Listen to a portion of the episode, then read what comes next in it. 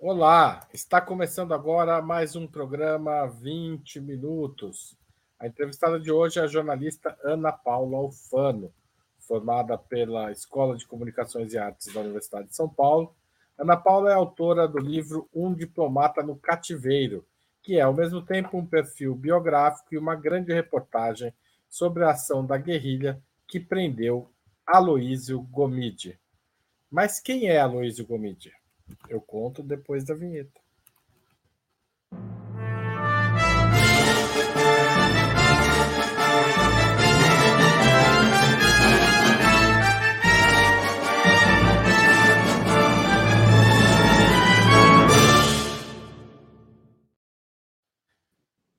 A Ana Paula já está aqui, mas eu vou falar rapidinho que é o Aloysio Gomide. Aloysio Gomide era cônsul no Uruguai nos anos 70, brasileiro, quando foi sequestrado pelos Tupamaros, a guerrilha do ex-presidente Pepe Mujica. É, que, no, na mesma época que sequestrava Gomide, sequestrava o agente da CIA, Dan Mitrione, numa ação espetacular e que marcou a época. O sequestro de Aloysio Gomide fazia parte de uma série de ações de propaganda desta guerrilha, que enfrentava um governo autoritário com mais de um pé na ditadura. Poucos depois, pouco tempo depois, os militares assumiriam de fato o poder no nosso país vizinho. Para contar como foi esse sequestro, suas razões políticas, seus detalhes policiais e suas consequências diplomáticas históricas, nós vamos conversar com Ana Paula Alfano. Bom dia, Ana Paula. Muito obrigado por aceitar o nosso convite. É uma honra contar com você aqui Oi, no Haroldo. Oi, Haroldo. Imagina, delícia é eu estar aqui para falar dessa, dessa história incrível, né? Que, que acabou um pouco caindo no esquecimento, mas que a gente conseguiu resgatar com esse livro lançado ano passado. Ana Paula, o que aconteceu no dia 31 de julho de 1970, às 8h40 da manhã, no centro de Montevidéu? Pois é, é o Aloysio Gomide, que era então um cônsul, estava uh, em casa ainda, não tinha saído para trabalhar, é, eles moravam, na verdade, não moravam no centro de Montevidéu, moravam num bairro vizinho uh, que se chamava, se chama ainda existe, né? Carrasco, uh, um nome bem, uh, por coincidência, meio sugestivo, mas enfim. Ele estava em casa ainda, ele estava em casa, ele, a mulher dele, a, a Aparecida Gomide, o filho caçula, eles, o, o casal, na época, já tinha seis filhos, eles tiveram sete, a sétima nasceu depois do sequestro, mas eles já tinham seis filhos, todos entre idade, mais ou menos entre. Acho que o caçula tinha entre dois, três anos e a mais velha, 14 anos. Os cinco mais velhos já estavam na escola, tinham saído cedo para ir para a escola. Estava é, em casa só ele, a mulher, o caçula e a, uma das funcionárias da casa. Eles tinham duas empregadas na época e uma delas naquele dia tinha faltado. Então, estava só uma em casa. O que aconteceu foi que tocaram campainha, a, eh, a dona Aparecida foi atender e a, a, pessoa na porta se identificou como um funcionário da companhia telefônica. É, de fato, os telefones ali na região, no bairro, já estavam com defeito há alguns dias. Né? A dona Aparecida já tinha feito uma reclamação na companhia. Uh, então, ela não estranhou muito, mas mesmo assim, por precaução, pediu o documento da, da pessoa, né? Já três dias antes é, do dia 31, é, tinha tido um sequestro já. É, e então as embaixadas todas estavam já bem espertas é, com relação à possibilidade de novos sequestros. É, então, ela pediu o documento da tal pessoa, do tal homem na porta. Ele apresentou, claro, um documento falso, ele estava uniformizado e uh, ela deixou ele entrar.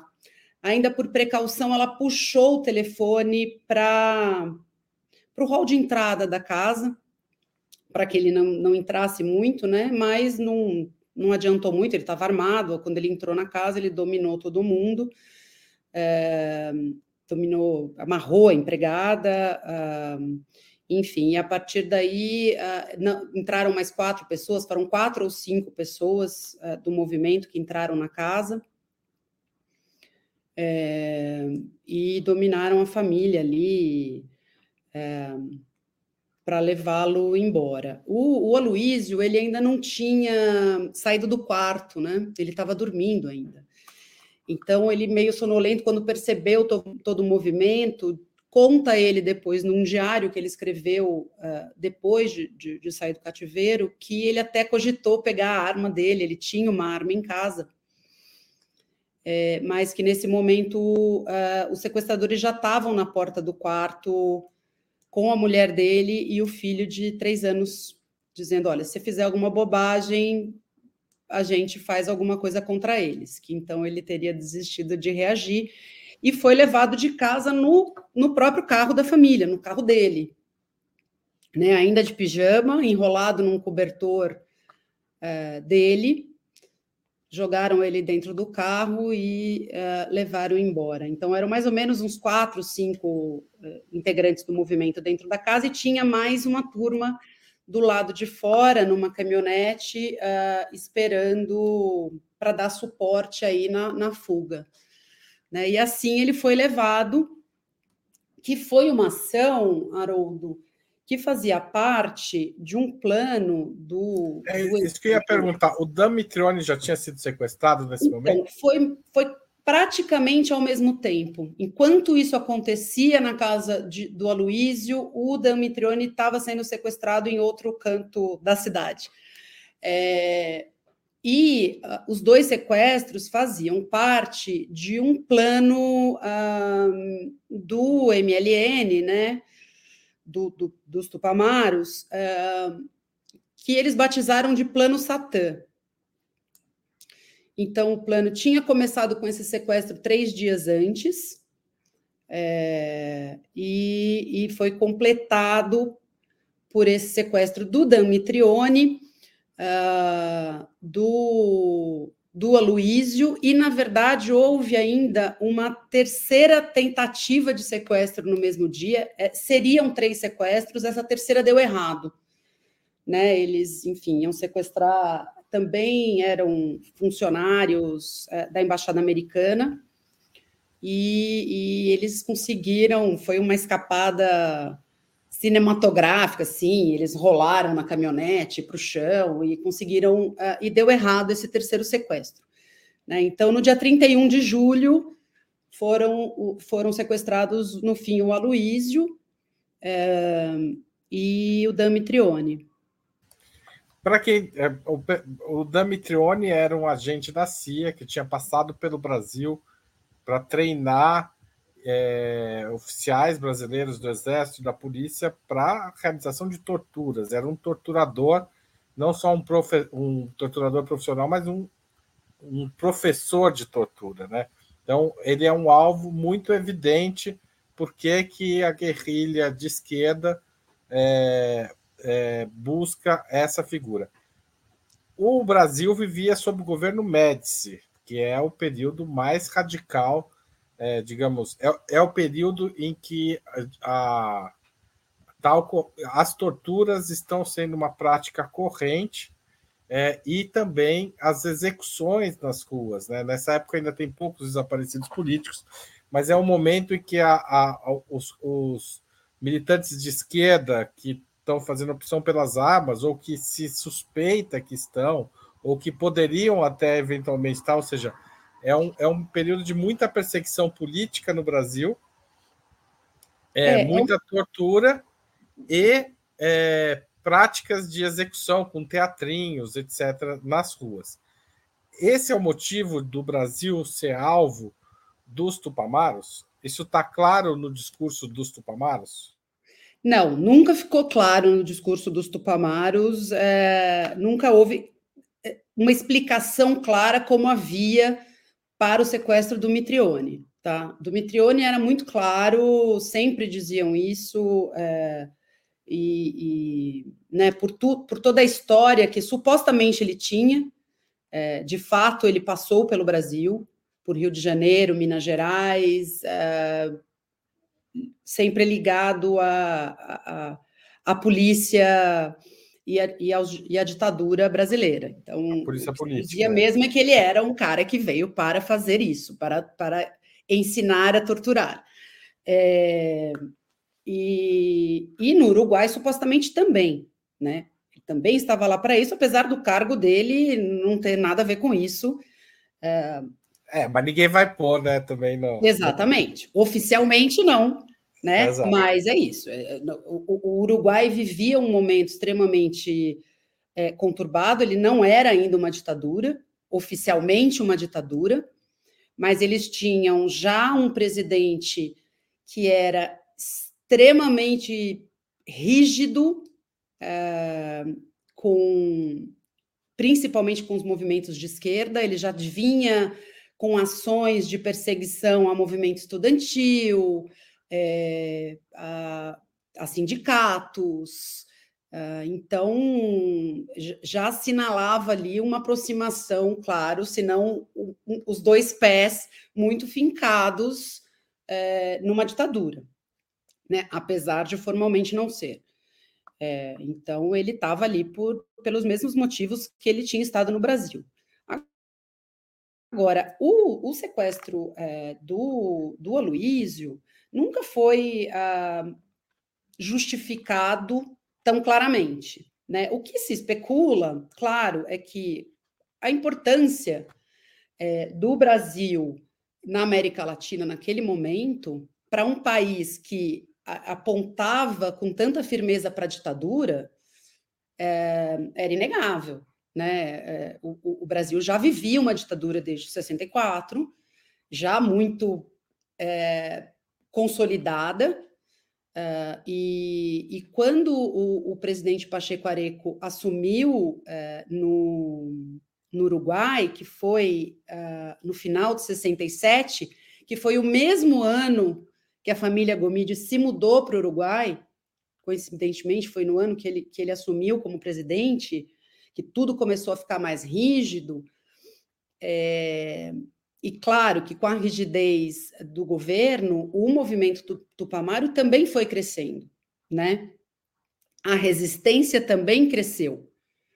É, o movimento tinha surgido bastante tempo antes, por volta de 63, 64, foram os primeiros, é, os primeiro, o primeiro grande ato deles, que foi é, um, um assalto né? Eles sempre atuavam muito nesses assaltos focados em, em, em conseguir um, um, arsenal, em ter armas mesmo, era um movimento armado, então eles sempre iam, esses assaltos sempre eles saíam, claro, com tinha dinheiro, mas tinha sempre armas também uh, envolvidas. E, uh, e, o, e o Aloísio, é, com essa coisa da, do crescimento do, do, do, movimento do Pamaro, que ficou é, muito claro que eles viraram o inimigo número um do governo naquele momento, o Pacheco Areco não escondia isso, né? Que, que a, o inimigo número um do governo era o movimento do Pamaro, que até ali, é, Haroldo, curiosamente, eles tinham é, muita simpatia da população uruguaia, né? É, o movimento era visto é, como um positivo, né? Eles eram a, a, população era simpática à ação do movimento, apesar de, de ser uma guerrilha, né? De, de ser Sim, um é. movimento armado, de ter os assaltos, de ter tudo, tudo isso. O, os tubamaros eram conhecidos, né, Ana Paula, por fazerem ações distributivas. Exatamente. Dos, dos assaltos também, né? Ou seja, Sempre. É, é, eram muito cuidadosos com os empregados, né, em caso de assalto de banco ou, ou supermercado, etc. Então tinha um certo a simpatia ela vinha de uma política é. mesmo dos tupamaros, né? De... Eles já tinham tinha tido recentemente um episódio, inclusive, de um assalto que eles devolveram parte do dinheiro quando souberam que aquele dinheiro específico era do de um fundo dos funcionários, né? Então, assim, era muito, eles eram muito vistos meio como um Robin Hood, assim, sabe? Uns caras, uns justiceiros que iam tirar de quem tinha muito para distribuir e olhar para quem tinha menos. É, então a população era muito simpática a eles, assim, eles, eles, eles, eles eram vistos com, bom, com bons olhos. Uh, e no Brasil, Haroldo, ao mesmo tempo, esse, esse período né, de final de 69 e, e início de 70, meados de 70, também aqui estavam ocorrendo sequestros. Né? A gente também teve uh, uh, três, quatro grandes sequestros eh, no Brasil que terminaram com o governo atendendo a demanda dos sequestradores. É, o mais famoso deles, o sequestro do embaixador Charles Elbrick, né, do norte-americano. Americano, exatamente. Mas teve, enfim, de, de diplomata japonês. Suíço. Enfim, mas foi isso. A, a decisão, é, a posição do Brasil naquela época, né, diante desse sequestro, sempre foi a de atender os sequestradores. Então, eu acho que aí pode estar uma explicação bastante razoável para um brasileiro ter sido sequestrado. Né? Ah, o, o embaixador do Brasil no Uruguai, é, que era o Bastian Pinto, ele era um cara que, enfim, estava muito uh, na época, por conta dos outros sequestros e das ameaças, ele estava com um esquema de segurança forte. Ele praticava tiro, ele. Então, assim, o, o Aloísio ele virou um alvo mais fácil.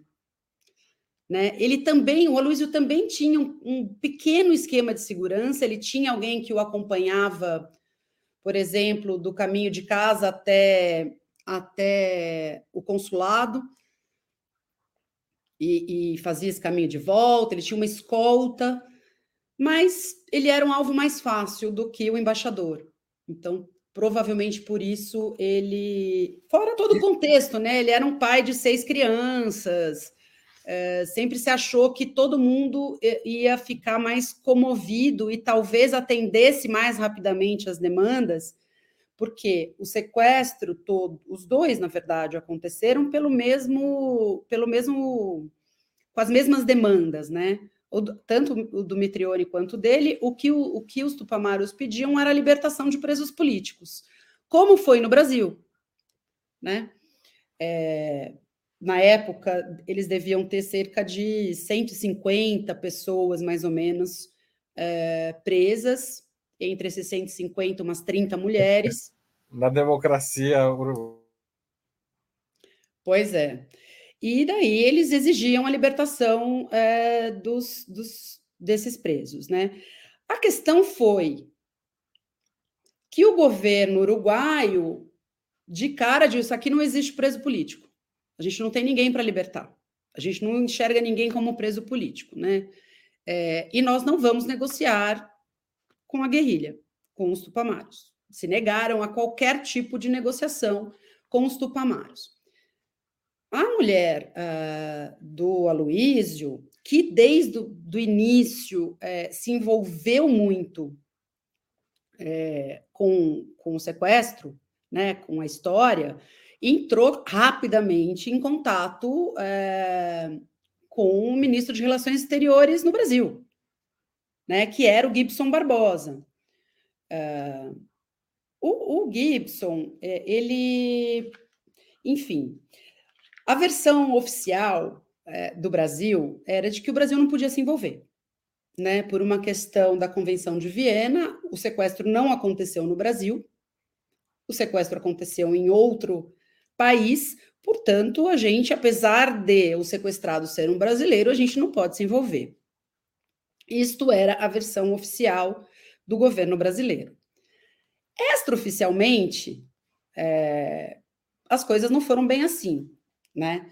É, primeiro, desde uh, o Itamaraty disponibilizar avião para Aparecida vir ao Brasil e voltar ao Uruguai nas negociações, várias vezes ela viajou em avião do Itamaraty, não em voo comercial, né?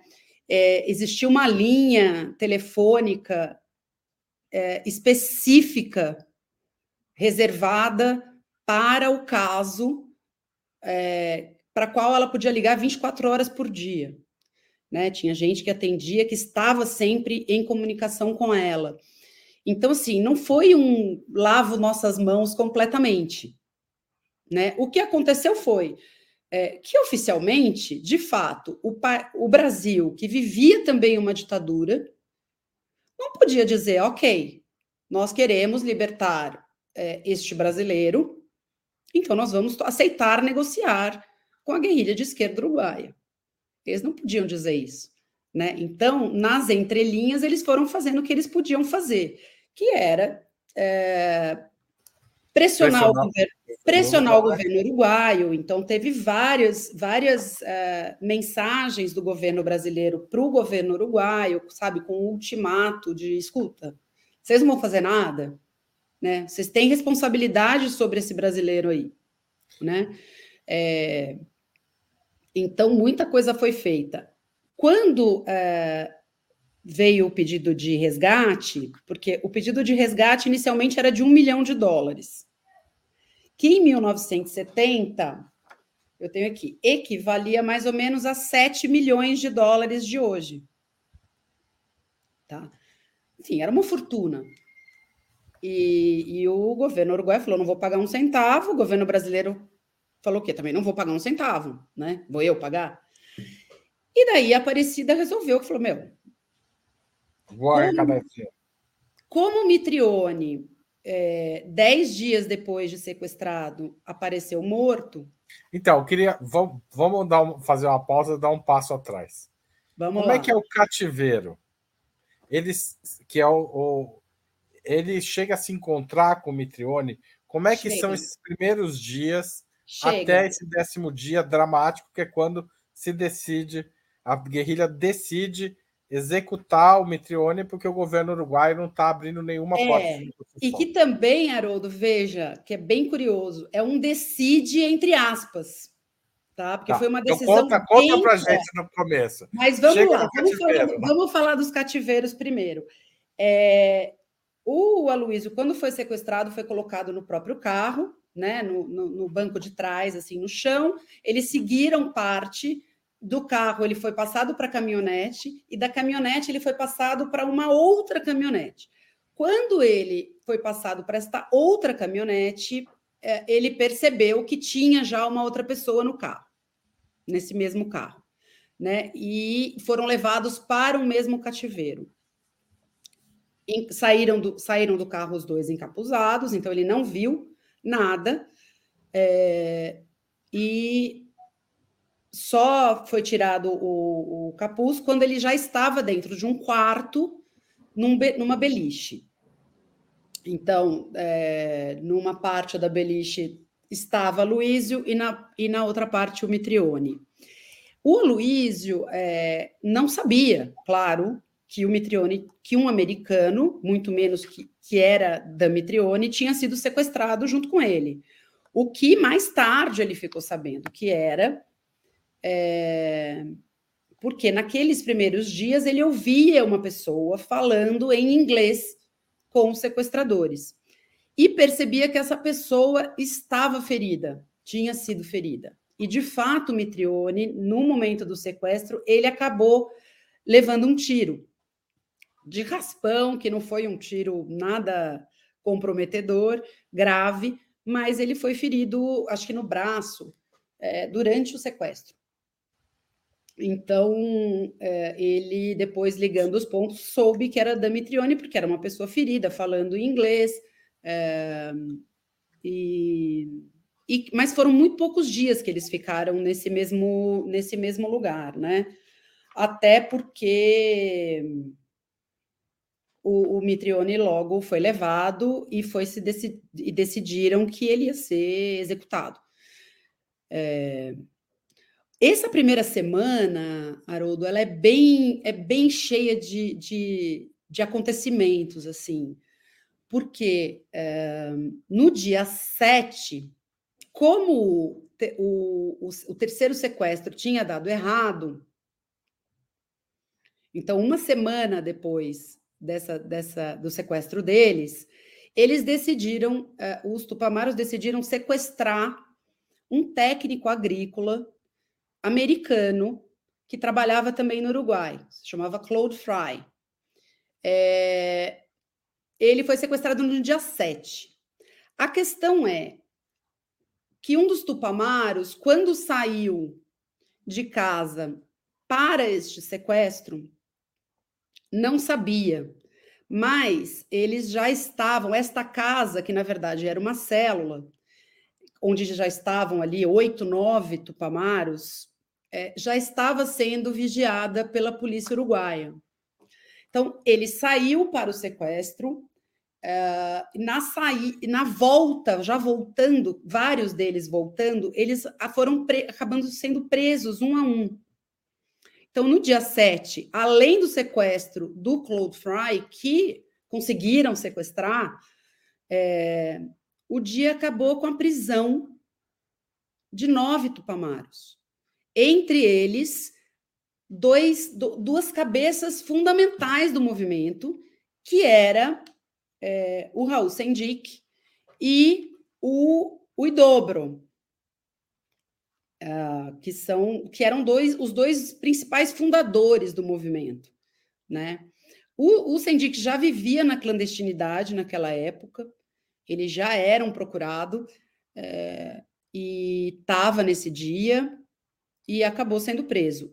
Os, entre os nove estavam eles dois e estava também a Alicia Reis, que é, uh, vai, é tida como a mentora do, do, do, do, plano Satã aí, da execução do plano Satã, na verdade, né? Foi a, é a mulher que, que, que, que estava liderando o sequestro do Aloísio.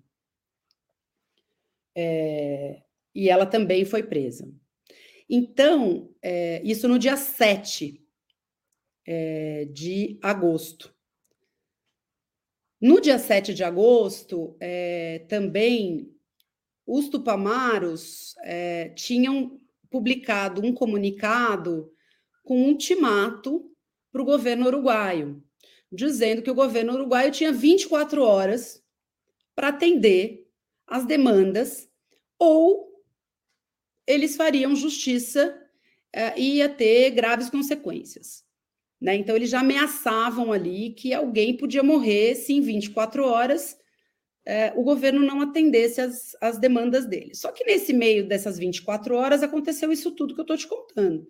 Né? Os nove cabeças do movimento foram presos, do, um, só um de, dos que estavam ali nesse, nesse processo todo do plano Satã não foi preso. Ele rapidamente reuniu novas pessoas e formou uma nova diretoria ali de emergência para se decidir o que ia fazer com os caras todos presos. É, e daí o que aconteceu foi que em 24 horas o governo uruguaio não fez absolutamente nada. Falou, eu fingi que nada aconteceu, né? Então, olha, eles tinham um grande problema na mão, porque eles tinham que cumprir o que eles tinham dito que eles fariam, que era executar um dos sequestrados. É, ao mesmo tempo, sobrou um de fora que não era um dos cabeças, então ele não sabia se de fato ele cumpria aquilo. Para piorar, é, este cara também acabou sendo preso. Né? Então, a decisão no fim da, da execução do Mitrione ficou sobre é, ficou sob a coluna 15, que, for, que é essa célula mais responsável pelo sequestro do Aloísio, da qual fazia parte a Salícia Reis. E ela já era tida dentro do movimento como uma, uma das células mais, uma das colunas mais violentas do movimento, né? Uh, e então, essa decisão mesmo de, de matar o Mitrione acabou sendo tomada por esses caras da coluna, que não era a cabeça, não eram a cabeça do movimento. Tem seja, vários mais de uma operação e tinham que decidir e não tinham contato com a direção para não tinha como não tinha como perguntar para os cabeças o que, que a gente faz. Eles decidiram por eles. E tem livros é, publicados é, de diferentes tupamaros, anos mais tarde, que são muito claros em dizer que, em momento nenhum, eles tinham intenção de assassinar. É, Mesmo da Mitrione. Eles não, que, não, isso não fazia parte dos planos. Eles não iam matar o Mitrione. Né? E de fato foi uma virada de chave no movimento esse assassinato, porque a opinião pública virou de lado completamente, né? Completamente. É, então, até ali, o movimento que era visto com bons olhos passou a ser inimigo também da população, o que para o governo foi ótimo. É, então, quando a gente fala assim, ah, como eles decidiram matar o Mitrione, foi uma decisão completamente torta Agora, e tomada por por pessoas que não eram importantes no movimento. O, o, o, famoso calor da hora ali. Foi isso. O... E também tinha realmente um ultimato, né? Olha, ou, vocês, ou em 24 horas vocês fazem alguma coisa, ou a gente mata. Pô, o que a gente vai fazer? Claro. Só que daí o corpo do Mitrione foi encontrado e o, des, o desespero da família Gomide aumentou, meu, terrores. É da família e ele dentro do cativeiro, quando ele fica sabendo que houve o, o, a execução do Mitrone? Então, ele conta é, que assim, ele não tinha absolutamente nenhum contato com o mundo exterior, né? Ele não via, ele é, passou sete meses sequestrado, foram sete meses sem ver a luz do dia, é, sem poder ler jornal. Ele, ele era um cara extremamente religioso, então ele, ele pediu uma Bíblia, então ele lia a Bíblia. Né? No último cativeiro só tinha uma pequena biblioteca, mas que ele relata no, no, no diário dele que é, todos os livros eram extremamente subversivos, então ele não lia nada dali. É, então ele lia a Bíblia, é, basicamente.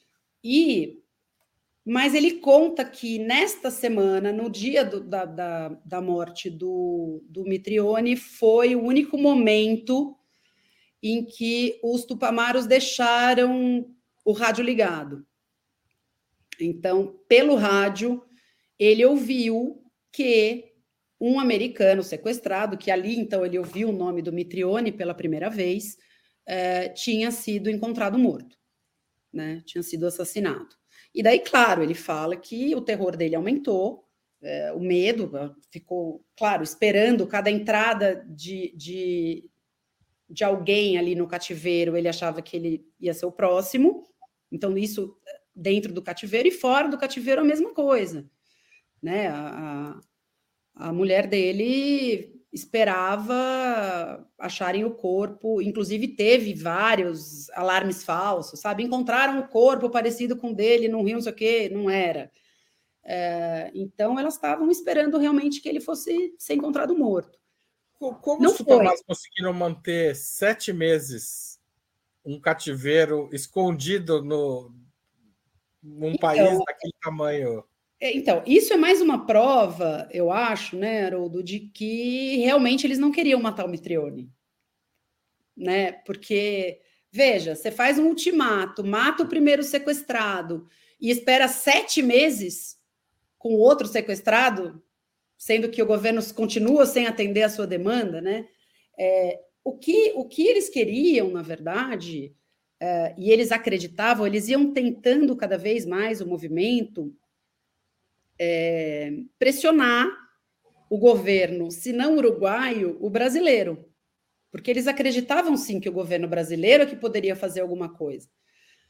É, por todo o histórico do Brasil com sequestros, uh, e como vinha sendo o diálogo até ali. Né? Durante esses sete meses, houve uma comunicação dos sequestradores com a Aparecida, apareceu ali um advogado uruguaio que dizia que tinha um amigo que era amigo do advogado do Sendic. Então, esse advogado serviu aí de contato com os, os sequestradores. É, então, esse diálogo sempre mostrava que era possível conseguir alguma coisa do governo brasileiro, ainda que extraoficialmente.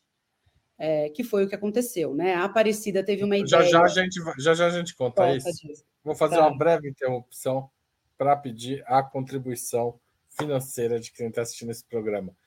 O jornalismo de Ópera Mundi se sustenta com o apoio dos espectadores e dos leitores do nosso site, espectadores do canal e leitores do nosso site. Por isso, anota aí. A forma mais tradicional, que tem maior número de assinantes, é, é a assinatura solidária do nosso site. Você entra lá, operamundi.com.br barra apoio, escolhe uma faixa que cabe no seu orçamento e todo mês ou todo ano faz um depósito para a Opera Mundi. A gente agradece. Se você preferir, você pode se tornar membro pagante do nosso canal no YouTube.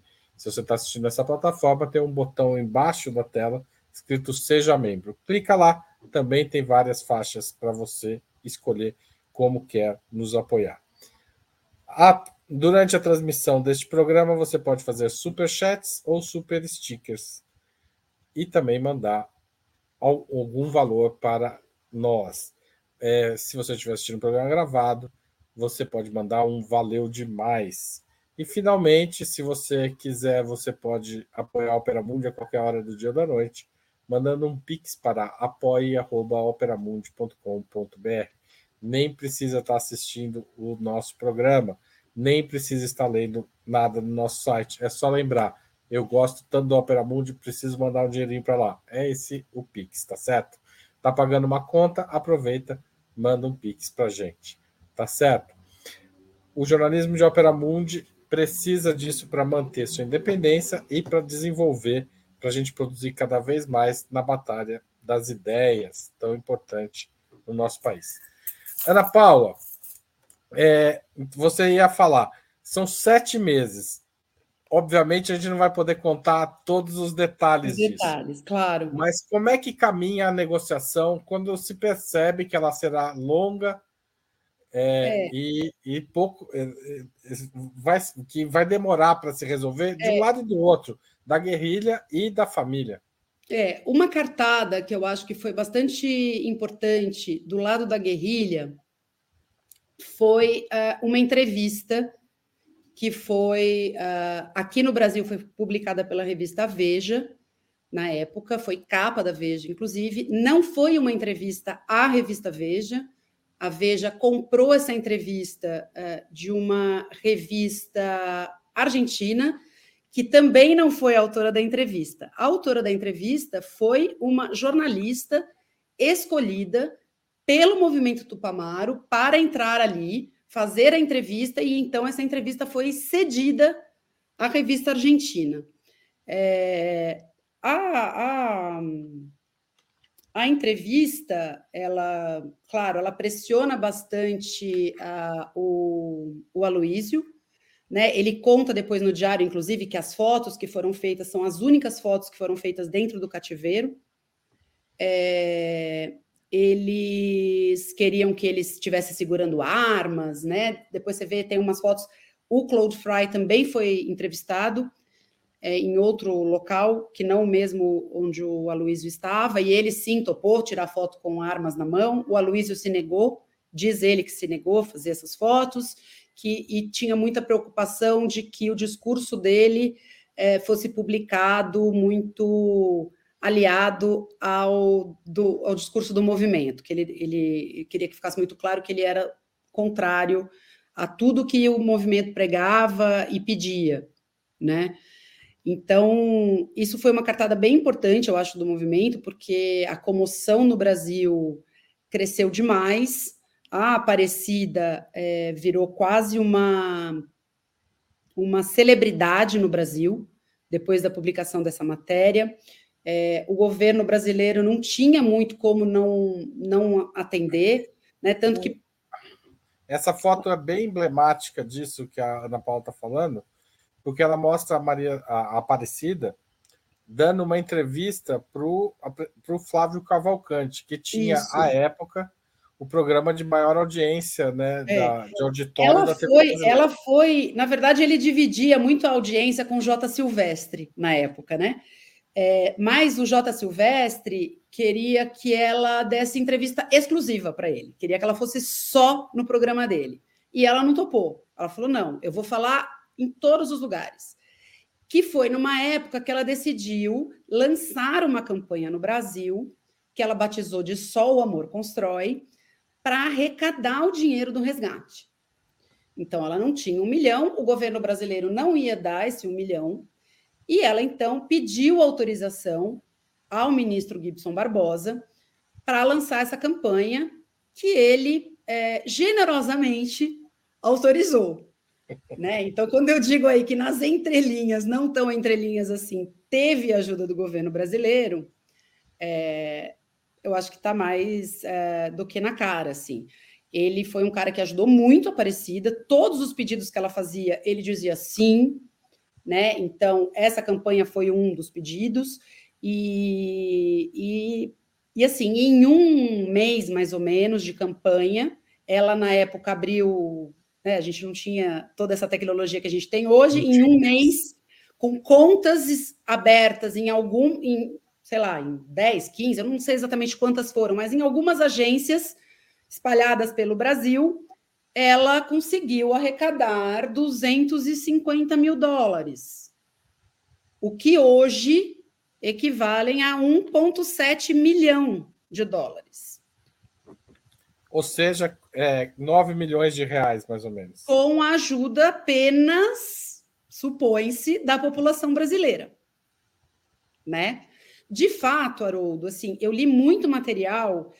É, ele, a família tem até hoje umas pastas com todas as cartas que a Aparecida recebia do Brasil inteiro, que realmente foi uma comoção absurda, é, de gente doando o que podia e tinha empresas que os funcionários se reuniam para doar um mês de salário. É, como eles eram uma família muito religiosa, teve, é, sabe assim, igreja doando é, coisas de, de igreja para serem leiloados. Então, de fato, tinha de onde vir dinheiro, mas a gente está falando de 9 milhões de reais hoje, né? Então, assim, isso eu, tá? Isso é minha, minha opinião. Eu, é, é, tem alguma coisa aí de um dinheiro que, que pode ter vindo de outro lugar além da população. Ou do é, governo, de empresários, grandes empresários. Sim, de pessoas que eram simpáticas é, à ditadura, né? E que queriam ver o cônsul brasileiro libertado. Né? Uhum. E, e então na ela, época. Ela não consegue campanha, arrecadar, ela arrecada um quarto do valor pedido. Ela arrecada um quarto do valor. E na época da campanha, veja bem, o então ministro é, das Finanças, que era Delfim Neto, deu entrevista para vários lugares afirmando categoricamente que aquele dinheiro não podia sair do país, porque era ilegal aquele valor, sair do Brasil e ir ao Uruguai para pagamento de um resgate. Aquele dinheiro era dinheiro brasileiro, não podia sair. Daqui não sai, ele dizia. Daqui não sai. Então a gente tinha uma pessoa do governo brasileiro oficialmente dizendo que aquele, aquele dinheiro não seria usado para pagar o resgate em outro país, né? Então, um plano mirabolante é, foi armado para que esse dinheiro fosse levado clandestinamente de ônibus até o Uruguai, que é uma outra história incrível é, da história do sequestro, né? Que foi esse dinheiro ser levado para o Uruguai. O marido de uma amiga da Aparecida topou é, levar o dinheiro, ser o guardião desse dinheiro, é, ele foi junto com uma senhora que também foi indicada por amigas da Aparecida, que era uma senhora que costumava ir para o Uruguai comprar roupa para vender numa loja que ela tinha uh, em Minas. Então, eu dizia, era uma expert de fronteiras, de passar ilegalmente pelas fronteiras. Então, eles foram de ônibus, saíram do Rio de Janeiro com uma sacola com os 250 mil dólares, que não eram dólares, porque boa parte não foi trocada, não foi convertida. Então, foi uma sacola que tinha reais, que tinha joias, que tinha. Cruzeiros, cruzeiros. Cruzeiro, é. Enfim, moeda real. brasileira, que eu nem sei se era cruzeiro na época, mas moedas brasileiras.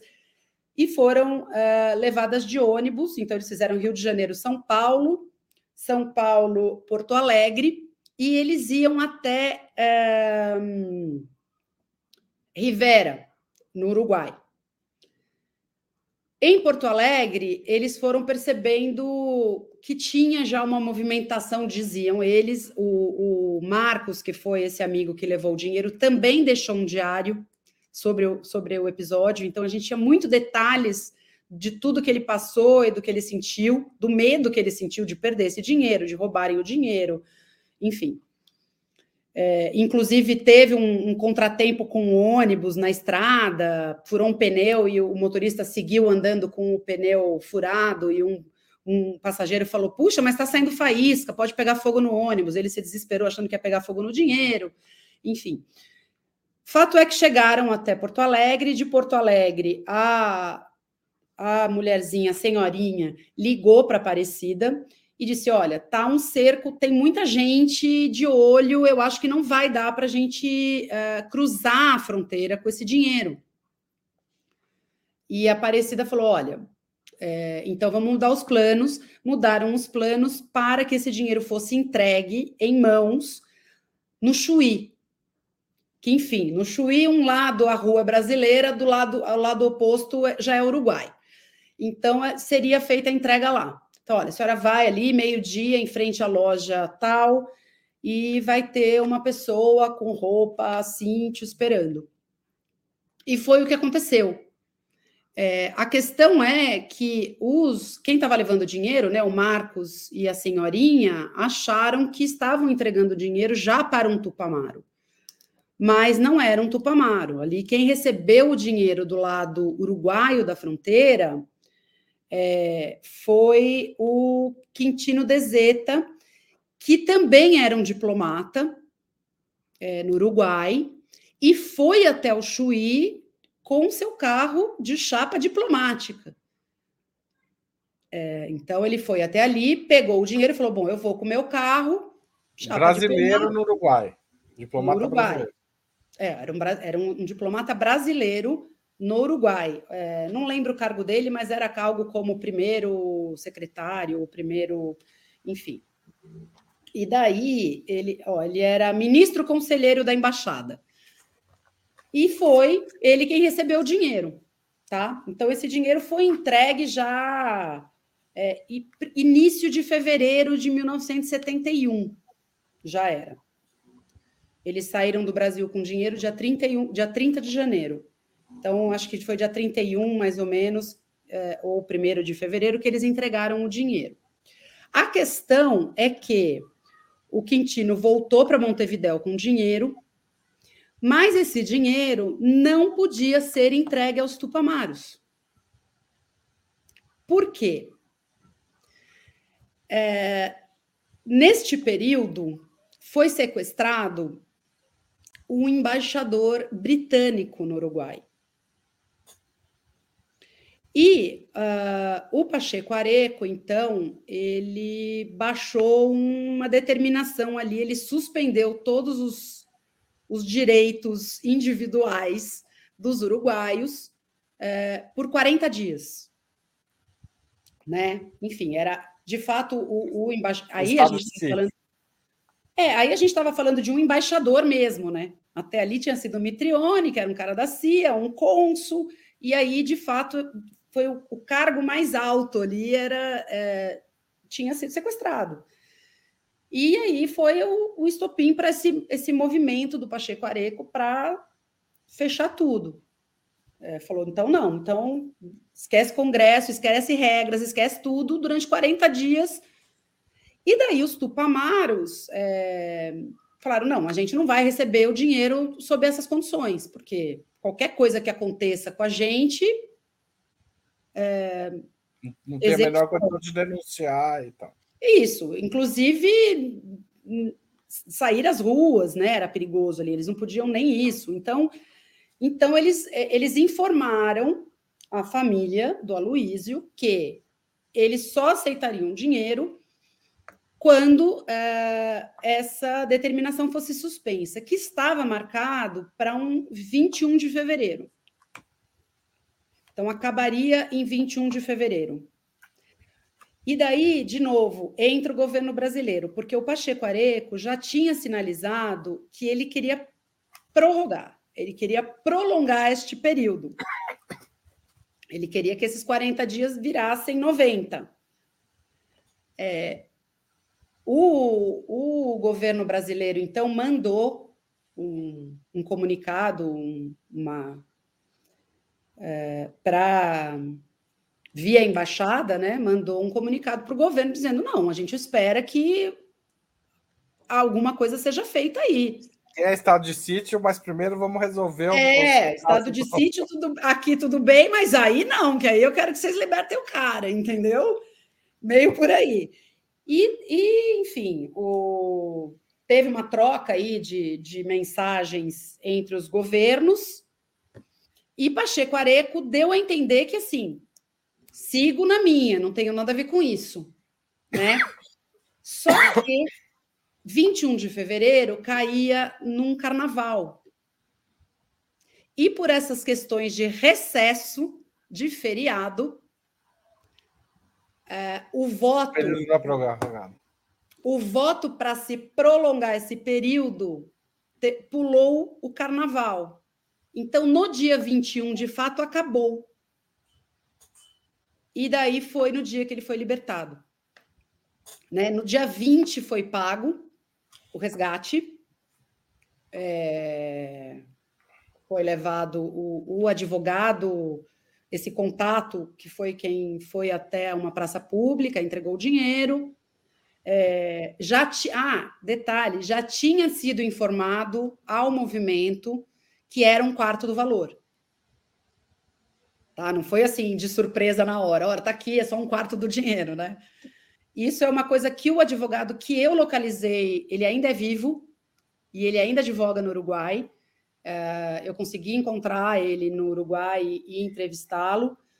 Uh, e ele contou isso, que uh, esperou-se um tempo para comunicar que era um quarto, foi meio em cima da hora da entrega, mas não no momento da entrega. A Aparecida conta que, inclusive, quem ajudou nessa tomada de decisão foi o Juscelino Kubitschek, que teria dito: não conte, não diga que é um quarto do dinheiro, com antecedência, conte em cima da hora. E o advogado, o Victor, uh, o advogado uruguaio, diz que ele comunicou e que a pessoa comunicada, que isso foi aconteceu na casa de um senador, que era um senador de esquerda uruguaio, que então foi, se, foi comunicado isso ao Sendic dentro da prisão. Porque durante todos esses sete meses, Haroldo, do sequestro, a cúpula do movimento Tupamaro seguiu, seguiu presa. Eles estavam presos ainda, né? Inclusive, a Aparecida foi à prisão para vê-los. Pediu para ir. Falou: não vou arredar o pé daqui da frente enquanto não deixar que eu os veja. É, então, ela foi à prisão, entrou naquelas salas com eles enfileirados, diz que ela entrou de olhos fechados, porque que disse que no dia do sequestro ela tinha é, prometido para eles que não identificaria nenhum deles. Então ela entrou com os olhos fechados e falou: "Eu prometi que eu não vou identificar vocês, que eu, mas vocês também vão, promet, vão cumprir o que vocês prometeram que se eu cumprir o meu lado, vocês vão libertar meu marido. Né? Então, ela foi à prisão para fazer isso. É, e, e, enfim, daí diz que de, de dentro da, da, de Punta Carenas autorizou que eles aceitassem apenas um quarto do dinheiro que tinha sido pedido. Na verdade, Haroldo, eu acho que depois de sete meses eles queriam mel.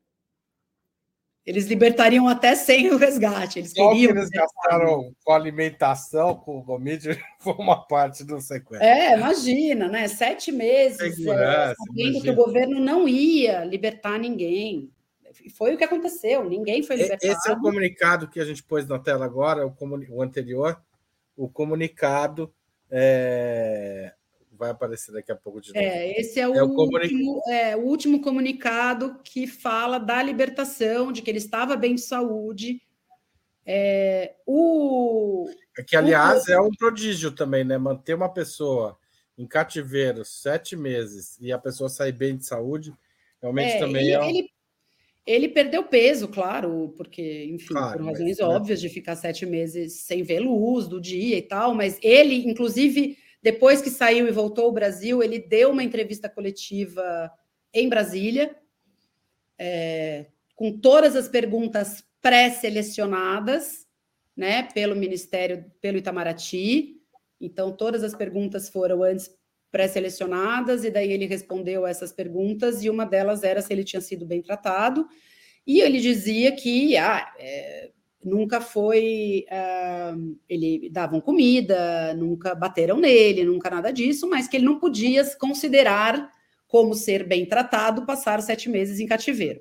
Ah, tá é, preso, a resposta que se esperava, claro, né? É, eu não Bom, podia aliás, para o valor é interessante a capa que a gente mostrou, porque vocês viram lá que o cafezinho custava 20 centavos de cruzeiro. Né? Então, você, quem quiser fazer a conta, quantos cafezinhos dava para comprar com 250 mil dólares, multiplica por 5. É, é, dá mais, é dá enfim, é, é, difícil a gente até ter uma ideia do que é esse dinheiro hoje, né? Mas é, é exato. É, pensa quanto custa um cafezinho hoje, 5, 6 reais, 7, dependendo do lugar e faça a conta de o que significou esse dinheiro. A, a, a, ou seja, a Aparecida não parou um minuto de, de atuar. Não. E ela foi uma grande negociadora, na sua opinião, pelo é, jeito. É, eu acho assim, eu, eu, quando eu comecei a apurar o livro, é, que, enfim, já nas primeiras conversas com os sete filhos né, do casal, os dois já são falecidos, ela morreu em 2019, muito recentemente, e ele em 2015, também recentemente seguiu a carreira diplomática durante anos, foi embaixador no Haiti, é, enfim, eles moraram muito tempo no Canadá também, ele, ele trabalhando lá, enfim. Mas, é, já nos primeiros papos com, com os filhos sobre a história toda, eu sempre achei que a grande personagem dessa história é a Aparecida, né? Que era uma dona de casa, é, ela, eles se conheceram porque ela era funcionária, ela era uma, uma secretária bilíngue, dentro da, do, do Itamaraty, e, no Rio de Janeiro. Eles se conheceram lá, ele já era um diplomata, inclusive na época, curiosamente, é, as, as pretendentes dos diplomatas tinham que ter uma carta de recomendação para se casarem com um diplomata, e a carta de recomendação dela foi assinada por ninguém menos que Guimarães Rosa. Então, ela foi bem ela foi bem recomendada. Foi uma carta literária de recomendação. Ao senhor, ao senhor Aloysio Gomide. É, e ela era uma pessoa assim muito também muito religiosa como ele, mas é, extremamente determinada, que não aceitava o não como resposta. Acho que também nesse nesse eu fico eu como mãe também me coloco no lugar dela. Imagina você ter seu marido sequestrado com seis filhos pequenos. É, não tinha muito o que ela fazer. Claro que ela conta, ela também escreveu um diário, e esses diários foram importantíssimos para a gente reconstruir essa história, essa narrativa toda, né? esses detalhes todos que a gente tem da história. Ela também escreveu um diário.